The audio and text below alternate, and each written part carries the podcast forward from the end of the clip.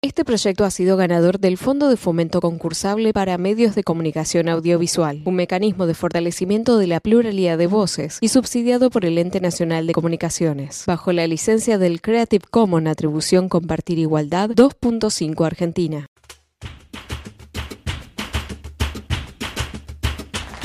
Buen día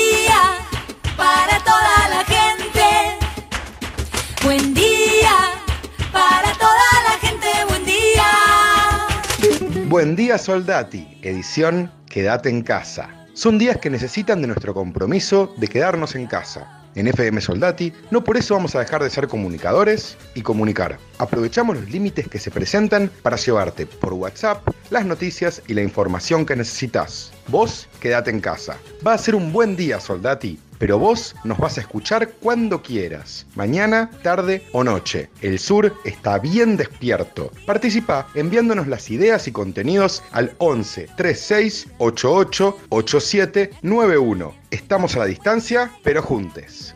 Buen día, soldati. Hoy quédate en casa. Para empezar, vamos a hablar con Cecilia Galarza, que nos trae la columna de economía para explicarnos cuáles son las buenas noticias en cuanto a la deuda externa argentina. Luego vamos a hablar con Héctor Gulfle, comunero de nuestra comuna, sobre el COVID, el detectar y el post-detectar en nuestros barrios. Terminamos el programa hablando con Mariel Arias, presidenta de la Asociación Civil Ni una persona más en la calle. Así arrancamos. Estas son las noticias en Buen Día Soldati.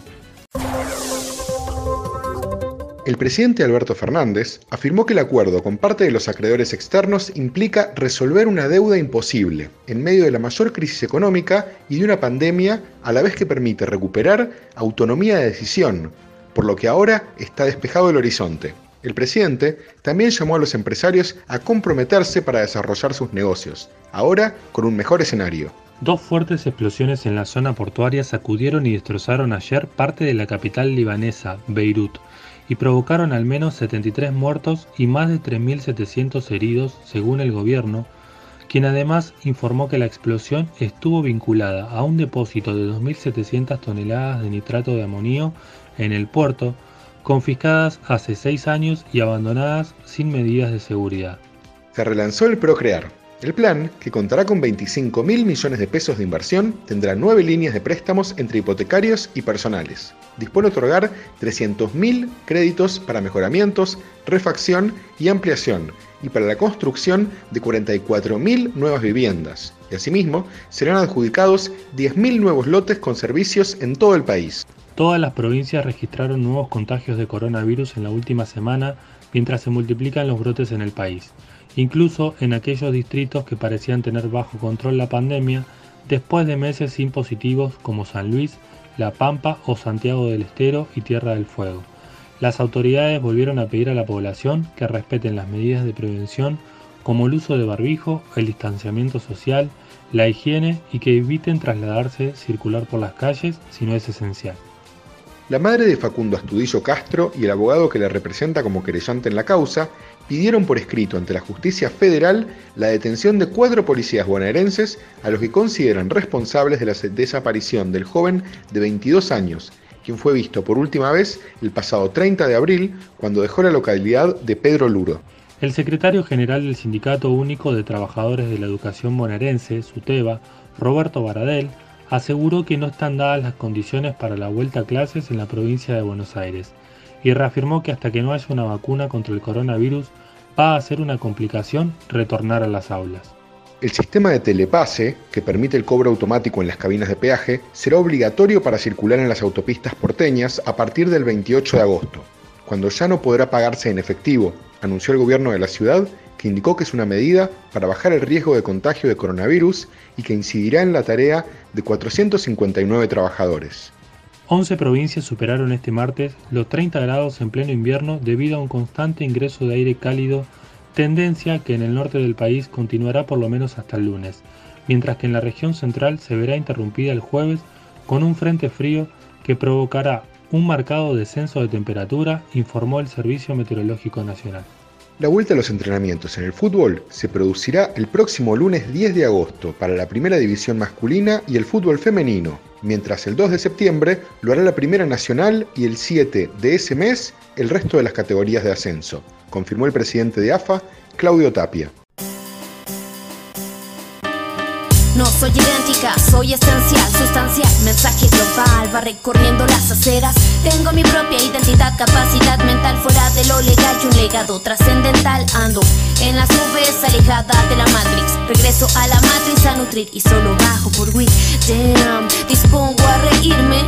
Este drama para mí solo es un chiste. Tristemente, lo que se puede mirar solo es la mierda que hay por limpiar. Miseria espiritual sanar entre tantos y tantos humanos.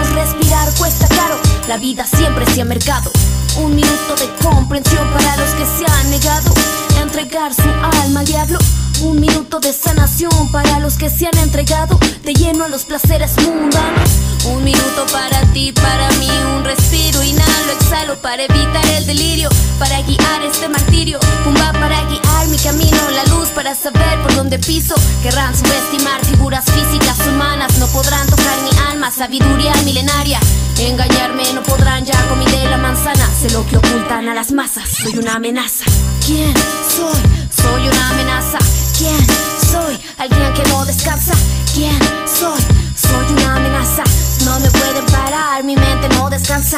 ¿Quién soy? Soy una amenaza. ¿Quién soy? Alguien que no descansa.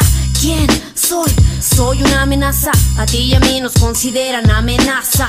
La información disgusta mi estilo de. Podemos por fin empezar el día diciendo que han llegado buenas noticias económicas para toda la Argentina. Pero para hablar de eso, estamos en conexión con Cecilia Galarza, economista del hormiguero. Contanos, Cecilia, ¿qué novedades tenemos?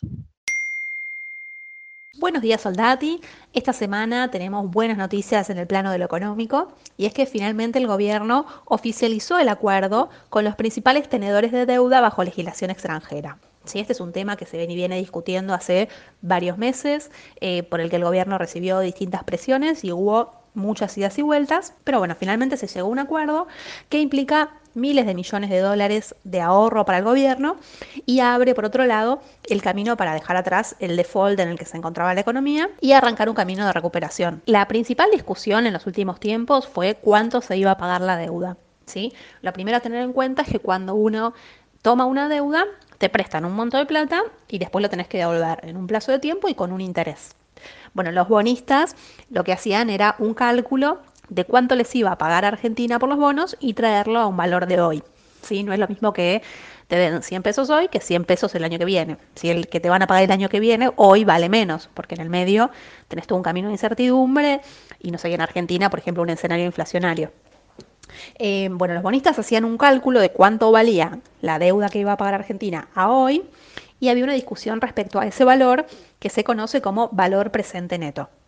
El- la última oferta argentina implicaba un valor presente neto de 53 dólares por cada 100 y los acreedores estaban pidiendo alrededor de 56.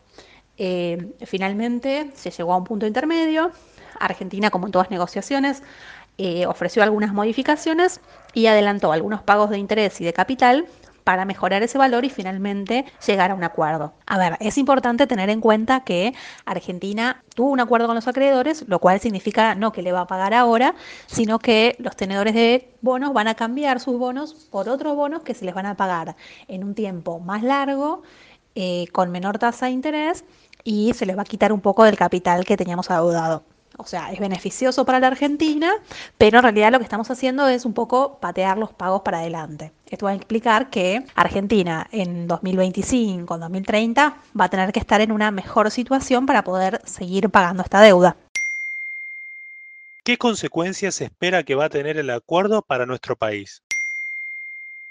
Bueno, en principio es un triunfo político para Alberto Fernández, ya que él logra despejar el escenario financiero eh, descalabrado que había recibido. Eh, se pudo mantener fiel a su proyecto inicial de buscar una deuda sostenible que permita primero a la Argentina crecer, recuperarse, para después empezar a hacer frente a estas obligaciones.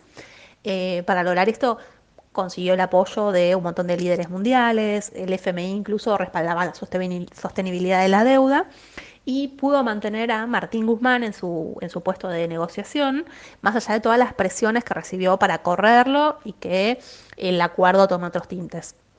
Después en el plano concreto, en el plano más real de la economía, ya esto, en estas primeras horas subieron acciones argentinas que estaban en caída, se recuperaron bonos, cayó el riesgo país, que lo que muestra es el costo de financiamiento que tiene el país y las empresas argentinas para financiarse en dólares.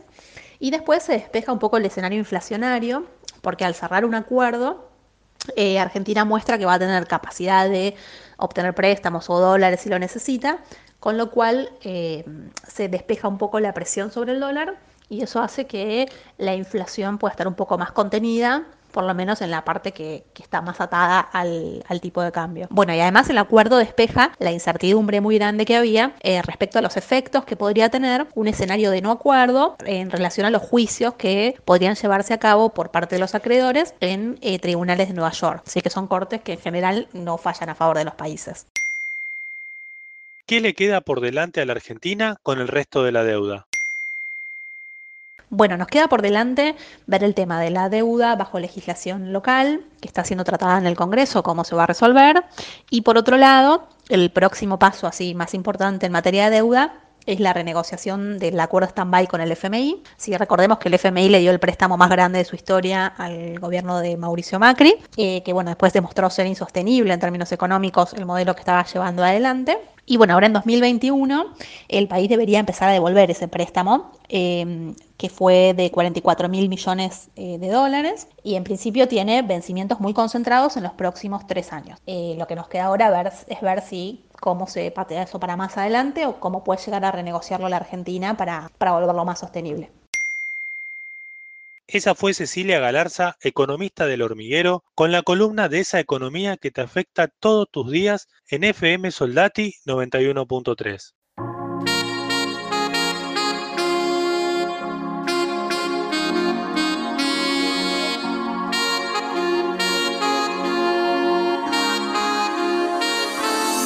Nos encontramos en una pequeña habitación, por el cuerpo me recorre la sensación de que vos sentís lo mismo, pero no sabes cómo va a reaccionar yo. No quiero volver a caer en la tentación, no quiero arruinar lo bueno que hay entre los dos. Pero a la vez me carcome la duda y es saber qué pasaría si de ese veneno yo beber. Si al besar tu boca yo puedo entender por qué me atrae tanto tu forma de ser irme a la mierda, proceder. Volver a lo que fue, decirme vos qué hacer. Esta es hacerlo mejor sin herirte, juraré. Aunque no creas en Dios y yo no sepa lo que viene, si me das chance,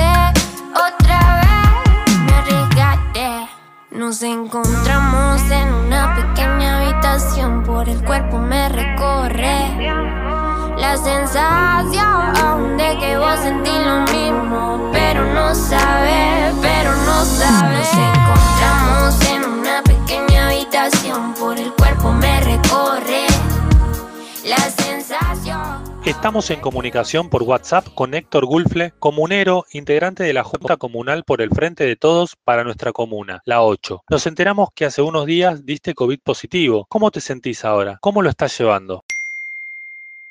Buenas para los oyentes de FM Soldati. Bueno, hace 12 días que, estoy aislado. Los primeros cuatro días la verdad que la pasé muy mal, con muchos dolores de cuerpo, las articulaciones, después con pérdida de, olfato, pérdida del gusto. Ahora ya por suerte me encuentro mucho mejor sin síntomas. Sigo aislado hasta, hasta el jueves, pero bueno, uno está acostumbrado a, a estar mucho en la calle, laburando todos estos días y el encierro a uno medio que lo, lo pone, lo pone un, poco, un poco mal porque no puede estar cumpliendo con, la, con el rol que tiene que cumplir al lado de los vecinos, tratando de, estar en todo lo que uno puede ayudar, ¿no? Por suerte ya ahora el día 6 ya, ya puedo volver a, a laburar y, nada, con ganas de, salir ya para, para poder asistir a, a mis vecinos y a ver en qué, que se puede dar una mano. ¿Cómo funciona el operativo Detectar en la comuna? ¿Cómo sigue? El funcionamiento del detectar es, es el siguiente.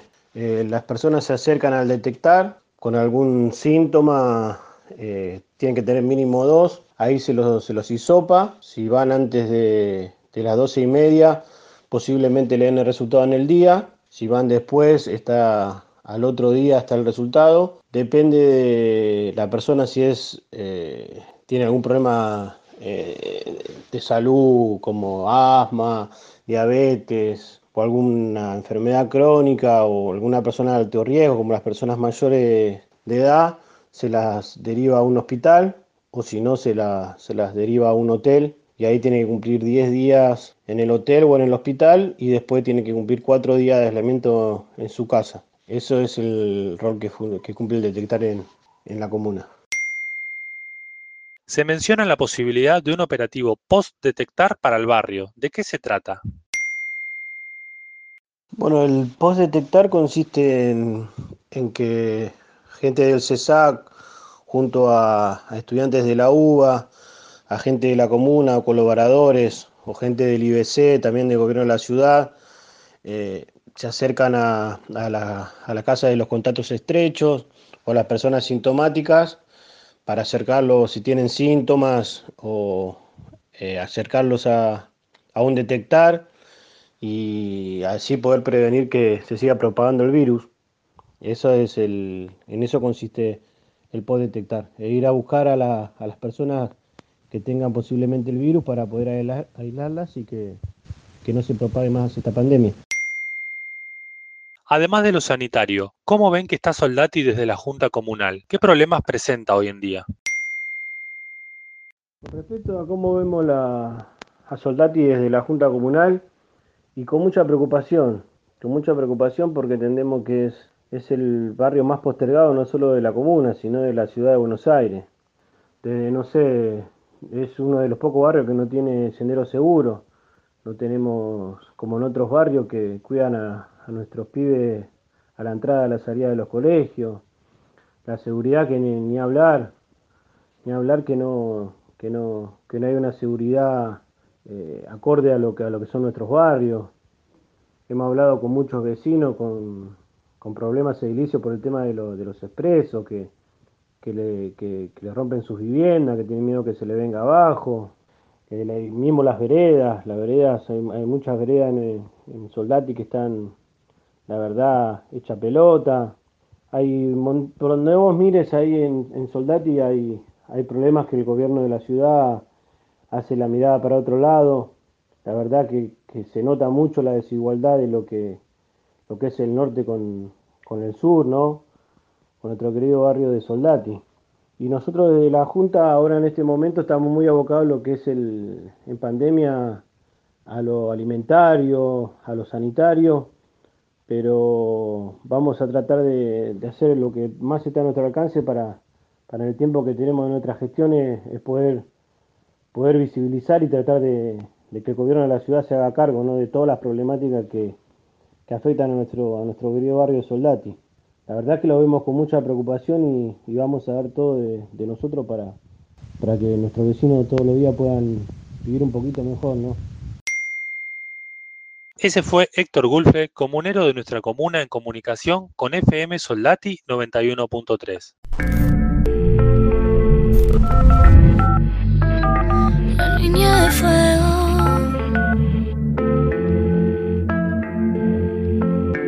Aló, ¿quién es? No te reconozco. No sé quién sos. Y a mí me importa poco a quién tú beses. Lo que tú hagas, tú no mereces ni verme pintada. Solo en tu cabeza, yo sigo en tu cama. No me vuelvas a llamar. Ah,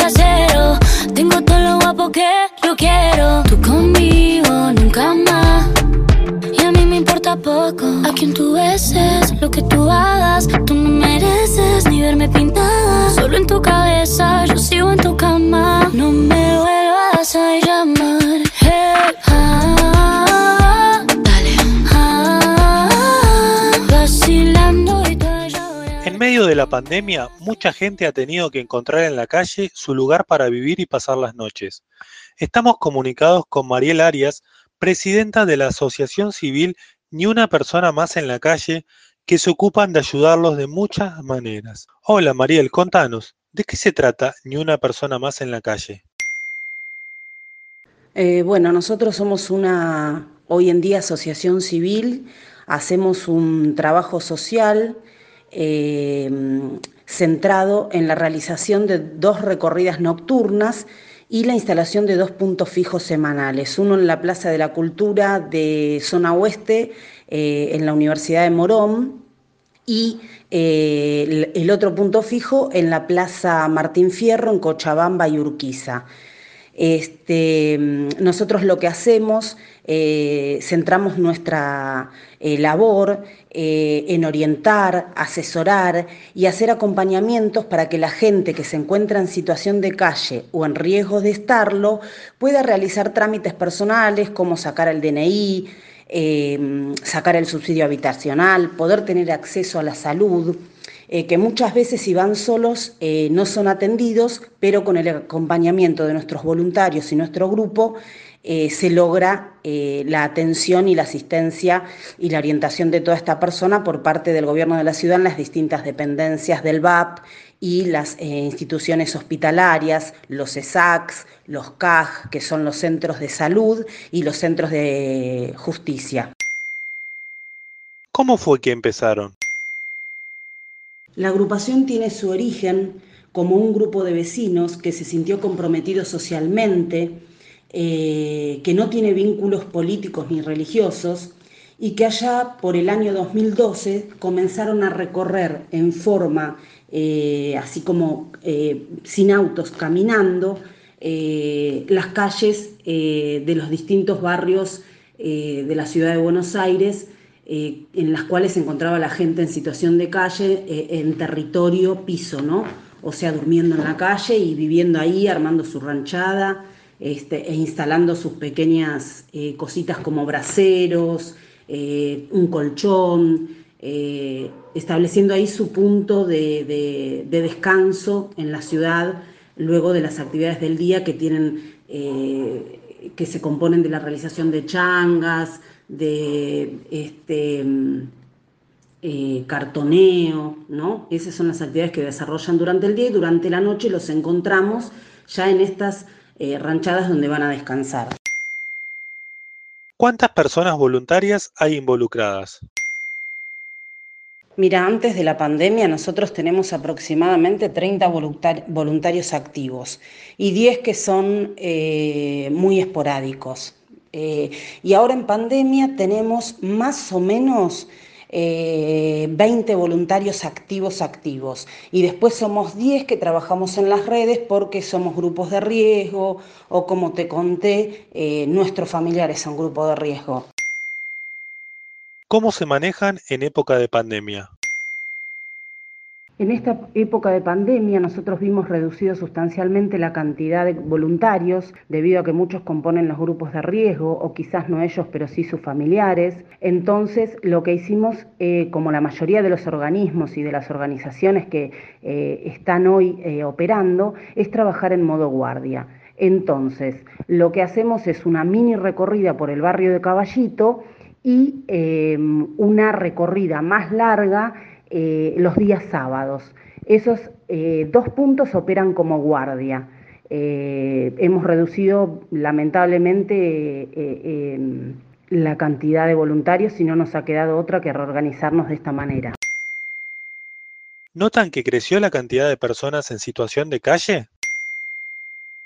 Sí, eh, digamos que la cantidad en los barrios que nosotros recorremos ha aumentado. Sobre todo se encuentran hombres solos, eh, no familias como veíamos antes del inicio de la pandemia, que eh, están hoy día eh, la mayoría hoteladas eh, en los eh, hoteles precisamente que tienen convenio con el gobierno de la ciudad. Pero los, que la, mayor población que se encuentra hoy en calle son hombres solos, este, que tienen problemas de, en general, o psiquiátricos, o de consumo, o este, que se alcoholizan. Eh, entonces están como en una situación de desamparo, ¿no? Porque el VAP no tiene equipos interdisciplinarios que los aborden desde, eh, desde esa este, necesidad emocional, desde ese eh, abordaje psiquiátrico.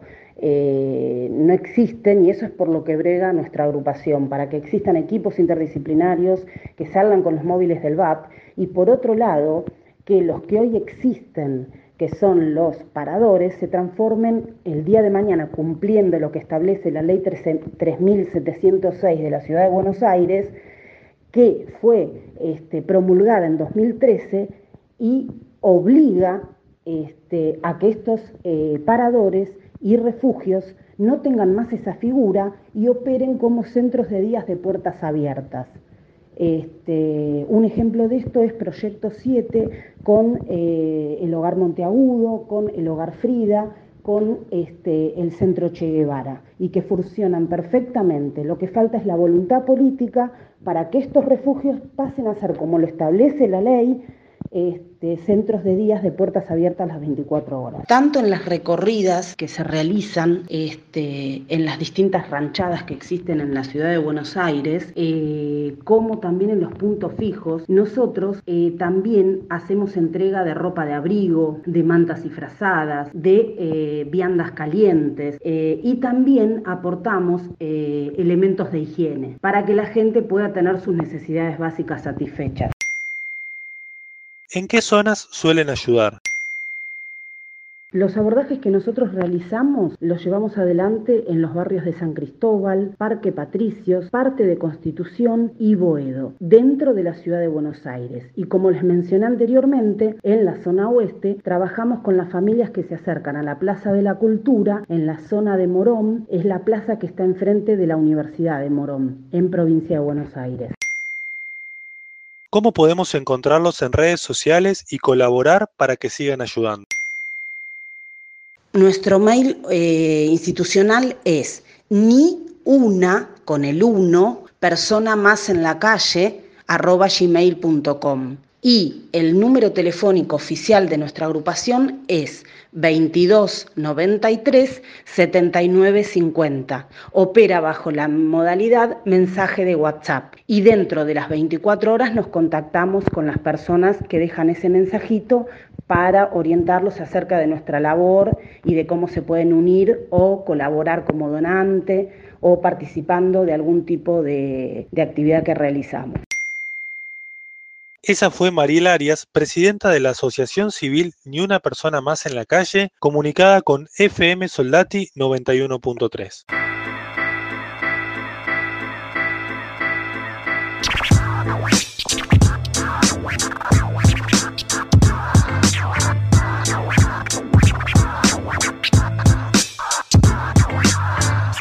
Eso fue Buen Día Soldati, edición Quédate en casa en FM Soldati. Participa enviándonos las ideas y contenidos al 11 36 88 87 91. Estamos a la distancia, pero juntes.